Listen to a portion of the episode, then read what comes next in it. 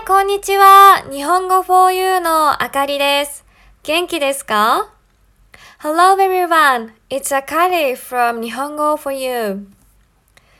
この前、美容院に行ってきました。髪を切ってブリーチとカラーもしてもらったので、なんと3時間半もかかってしまいました。時間を有効活用したかったので、タブレットを持って行ったんです。そこでなんと3冊も本を読みました。それでも私のライブラリーには積んどくがまだまだあります。バビロン大富豪の教えという本を読んで面白かったので、今度この本についてもどこかでお話ししたいと思います。さて、この積んどくという言葉知っていますか？読むつもりで買ったものの読まずに置いてある本のことを指します。積んどく本とも言います。漢字で書くと積み上げるの積んと読書の読です。積んでおくという日本語とかけてあるんですね。なるほどと思いました。面白い言葉ですね。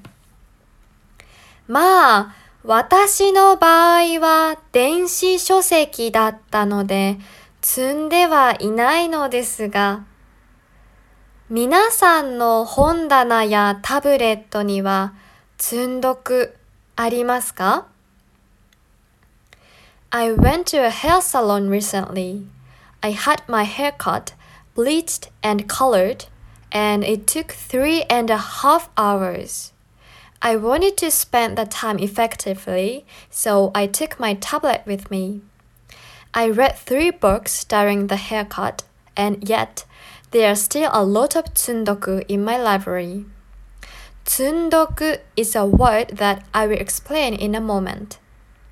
I read the book named Babylon Millionaire's Teachings, and it was interesting, so at some stage I think I would like to talk about it. So, do you know the word tsundoku? It refers to a book that you bought with the intention of reading it, but then you end up not reading it. It is also called tsundokubon.